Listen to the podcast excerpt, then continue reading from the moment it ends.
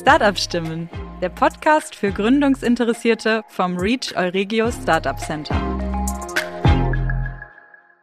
Herzlich willkommen zum Reach Podcast. Wake up and start up. Willkommen bei der Toolbox des Reach Podcast.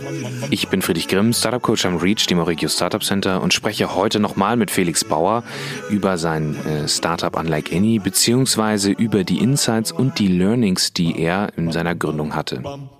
Ja, Felix, äh, ihr habt mit Unlike Any natürlich auch mit eurer Gründungsgeschichte, mit dem, was, woran ihr jetzt schon gearbeitet habt, mit dem, was ihr gesehen habt, auch, auch gelernt habt, natürlich einiges zu erzählen. Wahrscheinlich auch einiges, was ihr potenziellen Gründern oder Gründerinnen oder auch anderen Startups, die es hier im Ökosystem gibt, die diesen Podcast hören, äh, mitgeben könnt. Und ähm, da würde ich erstmal ähm, ja erstmal frei raus sagen, so hey, was waren denn deine oder eure größten Learnings? Ähm, vielleicht auch Fehler, die ihr gemacht habt, äh, wo ihr gut, aber gestärkt herausgegangen seid. Schieß einfach mal los. Vielleicht hast du da ja was, was du gerne mal teilen möchtest. Ja, also ich habe extrem viele Learnings oder auch schon durchaus den einen oder anderen Fehler gemacht. Ein Aspekt, vielleicht der allerwichtigste, ist, dass es sehr, sehr relevant ist, dass man sich am Anfang ein hochkarätiges Team aufbaut. Also vielleicht nur als kleiner Einschub noch. Äh, es gibt ja diesen Spruch, dass irgendwie zusammen gründen irgendwie so ein bisschen ist wie, wie heiraten. Äh, das kann ich tatsächlich bestätigen. Also ja. Äh, wenn man 16, 18 Stunden am Tag zusammen an Dingen arbeitet und auch am Wochenende, dann, dann verbringt man sicherlich mehr Zeit miteinander als mit der Freundin oder mit der Frau. Und äh, ja, da ist schon wichtig, dass, dass es passt mit den Co-Foundern, aber eben auch mit der ersten und zweiten Ebene an Mitarbeitern, dass die auch unglaublich stark sind. Gerade wenn am Anfang auch bei Pre-Seed und Seed-Investments von Investoren der Fokus ganz, ganz stark darauf liegt zu schauen, sind das einfach starke Gründer, ist das ein starkes Team, mhm dann kann das sogar wichtiger sein, als die Idee ordentlich zu validieren, ähm, dass man einfach richtig, richtig gute Mitarbeiter findet.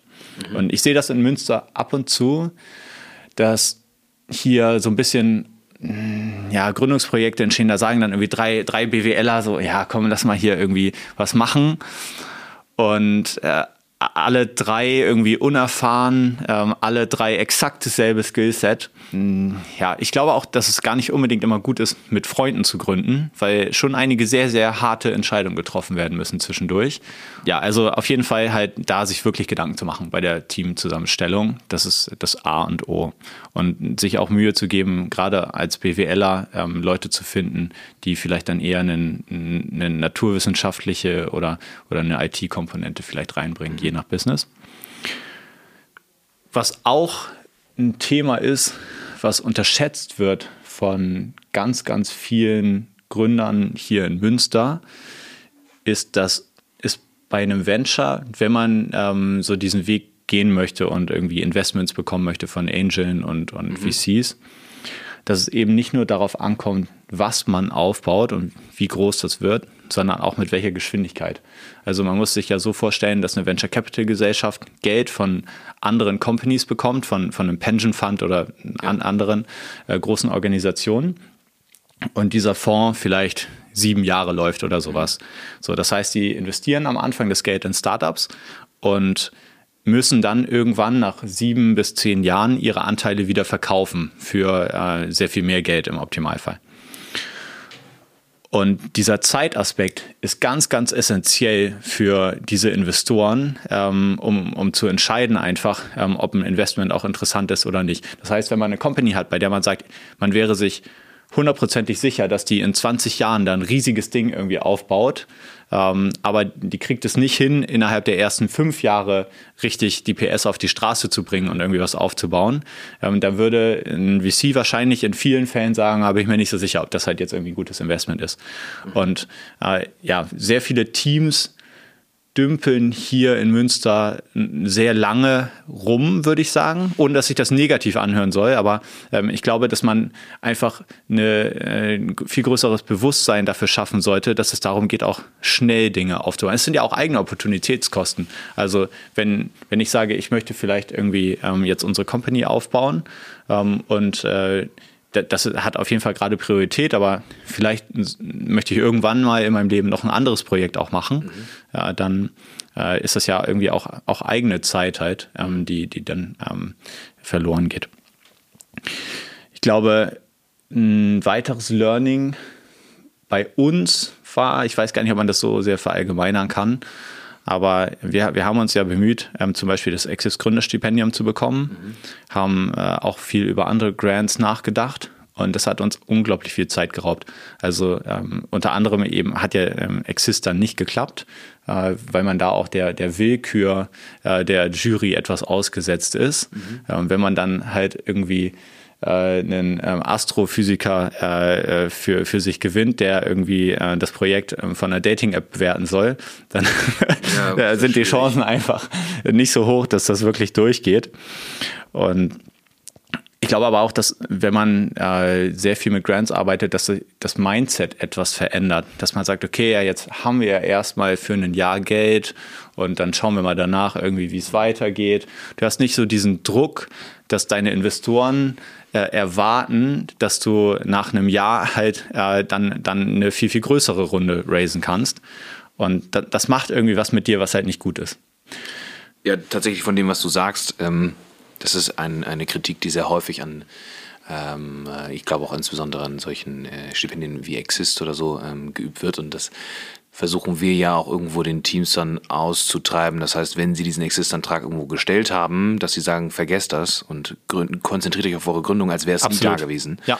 Weil ihr sonst euch irgendwie einlullen lasst. Ähm, und ich sag mal, der Fluch und Segen zugleich, wenn man einen Investor oder eine Investorin an Bord hat, ist natürlich auch, dass die Ergebnisse sehen wollen und äh, dementsprechend natürlich dann auch, wenn das irgendwie nicht so kommt, dann natürlich dann auch ein bisschen den Druck erhöhen können. Ja, ähm, also ich glaube, man kann es gut kombinieren. Ich würde auch sagen, man, man sollte da irgendwie die Low-Hanging Fruits mitnehmen und gucken, ob man halt irgendwie zum Beispiel einen Access Grant bekommt, aber eben sich nicht drauf verlassen und auch genau. wenn man es hat, dann ja. halt irgendwie nicht sagen, okay, ja, jetzt haben wir ein Jahr, um erstmal ja. nichts zu machen. Ja. Ja, äh, weiteres Learning, dass bei uns der Speed extrem zugenommen hat, als wir gesagt haben, wir wollen das alle dann auf Vollzeit machen. Wenn, wenn du wirklich nichts anderes machst, dann fällt dir irgendwie abends beim Schlafen gehen, morgens unter der Dusche, beim Laufen, weiß nicht, fällt dir irgendwann halt die Idee ein, die irgendwie mhm. super, super wichtig ist. Und wenn du noch ein, zwei, drei andere Projekte nebenbei machst, dann äh, wird das nicht der Fall sein, weil du einfach mit dem Kopf irgendwie dann doch woanders bist. Und also ich kann das wirklich nur jedem ans Herz legen, irgendwann dann zu sagen, okay, ich wage den Step. Da ist auch der, da ist auch der Druck wieder größer, ähm, halt wirklich irgendwie was ja. aufzubauen, äh, weil man eben äh, dann, dann nicht eine Ausrede hat, was man, was man sonst parallel noch gemacht hat. Die, die Rettungsseile kappen. Genau, richtig. So, aber das tut manchmal ganz gut. Und äh, ja, weiter, weiterer Aspekt, das ist, das predigst du oder predigt ihr hier ja am Reach auch sehr stark, dass es sehr, sehr wichtig ist, einfach frühzeitig mit vielen, vielen Usern oder Nutzern zu sprechen. Weil die Nutzer einfach das Produkt feiern müssen. Die müssen das einfach gerne verwenden wollen. Und wenn du ein Produkt hast, was die Nutzer gerne verwenden, dann kannst du all diese Daten zusätzlich abfragen irgendwann und ja. sagen, okay, ja, jetzt können wir halt irgendwie einen krassen Algorithmus damit auch noch bauen. Und das kann ich wirklich auch ans Herz legen, äh, da frühzeitig rauszugehen mit dem eigenen Produkt und nicht zu lange irgendwie an Ideen rumzuwerkeln, ohne mit Leuten zu sprechen. Hast du denn vielleicht ähm, auch sonst noch, ein, noch einen Podcast oder irgendwas, wo irgendwas matt, ich sage nicht materielles, das ist immer ein bisschen übertrieben, aber irgendwie ein Buch oder ein, äh, irgendwas mal, äh, irgendwas zwischendrin, wo du sagst, okay, bist du ein Riesenfan von? Äh, so für Bücher äh, kann ich sehr den äh, Buchpodcast von, von meinem Mitgründer Maurice empfehlen. Kleine Werbung an der Seite. Ja gut, äh, wie heißt der? Äh, Buchclub 3000. Ähm, könnt ihr, die haben auch eine Instagram-Seite und man findet sie auch bei Spotify. Aber äh, da geht es halt, da geht's gar nicht ähm, vorrangig jetzt irgendwie um Gründungsmaterialien. Okay. denke, was mir sehr geholfen hat, sind Unterlagen, die ähm, hochkarätige VCs rausgegeben haben. Also zum Beispiel für die Struktur unseres Pitch Decks habe ich sehr viel aus verschiedenen Artikeln von Sequoia ziehen können. Mhm. Auch von, von Early Bird. Ich muss sagen, Point 9 veröffentlicht auch sehr, sehr interessante Artikel. Point 9 hat auch sehr spannende andere Ressourcen, die sozusagen über reine Artikel hinausgehen. Mhm. Beispielsweise basiert unser Financial Model immer noch auf der Vorlage auch des Financial Models, was Point9 ähm, oder Christoph Jans ähm, zur Verfügung stellt. Und dann haben wir uns natürlich sehr viele Marketplace-spezifische Artikel reingezogen. Also ähm, da ist zum Beispiel Speed Invest, einer der VCs, die sehr stark auch auf Marketplaces spezialisiert sind. Mhm. Die haben einen Artikel, äh, heißt glaube ich Marketplace Scorecard oder sowas. Also mhm. für jeden, der irgendwie auch eine Art von Marketplace Business Model hat oder, oder anwendet, ähm, dem kann ich sehr empfehlen, da mal so ein bisschen in den Artikeln von Speed Invest auch zu wählen. Spannend. Okay. Ähm, und hast du ein, ja, noch eine, eine finale Top-Empfehlung von dem, also du hast ja wahnsinnig viel irgendwie an, äh, an Themen, die du gelernt und gesehen hast oder etwas, aber ein Thema, wo du jetzt per se nochmal ad hoc sagen würdest oder vielleicht, was du noch nicht genannt hast, wo du sagen würdest, wow, Startup Changing. Naja, also für mich es ist jetzt schon ein bisschen Meta so, aber okay, egal, hau raus. Für, für mich ist halt das ist schon eine krasse Erkenntnis gewesen, dass viele Dinge, von denen auch Leute sagen, nee, das ist überhaupt nicht möglich, dass wenn man sich wirklich Fulltime mit Dingen beschäftigt und einfach das Risiko auch mal eingeht, gewisse Dinge zu tun, mhm. dass dann unglaublich viel möglich ist. Viel, viel mehr, als man denkt. Äh, es gibt, ich habe zum Beispiel am Anfang mit äh, vielen äh, CEOs, COOs der großen Dating-Plattformen in Deutschland gesprochen. Die haben gesagt, nee, niemals wird das irgendwie funktionieren, was ihr da macht und so. Und mittlerweile bin ich derbe überzeugt, dass halt die Dinge funktionieren werden, die wir machen. Ähm, und dass die einfach nicht wussten, wie es, wie es halt gehen soll. Und ja. man muss, glaube ich, ein bisschen Mut haben.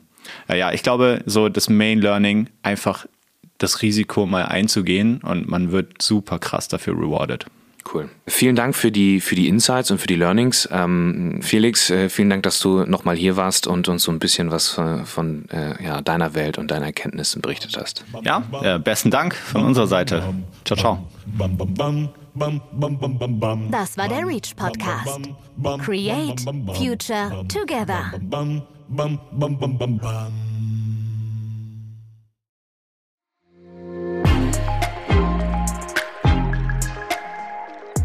Reach From Science to Startup.